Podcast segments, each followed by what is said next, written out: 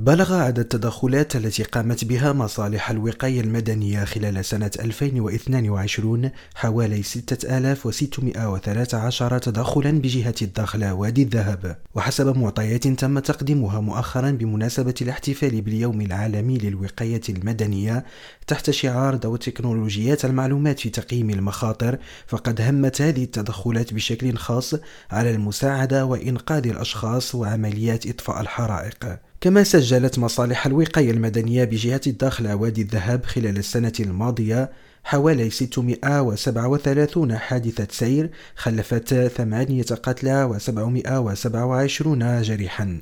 بالإضافة إلى ست محاولات إنقاذ أشخاص من الغرق أفضت إلى إنقاذ شخصين فيما توفي الأربعة الآخرون. وتميز اليوم الأول للأبواب المفتوحة التي حضرها والي جهة الداخلة وادي الذهب عام الإقليم وادي الذهب السيد لامين بن عمر وعدد المنتخبين وشخصيات مدنية وعسكرية باستعراض الآليات والمعدات التي تتوفر عليها هذه القيادة للوقاية المدنية وتقديم عروض من طرف عناصر الوقاية المدنية انصبت حول كيفية القيام بعملية الإنقاذ وإخماد النيران الناتجة عن المحروقات إلى جانب تنظيم أنشطة توعوية لفائدة التلاميذ في المؤسسات التعليمية حول المخاطر المصاحبة للكوارث والحوادث على الطريق. محمد القادري ريم راديو الداخلة.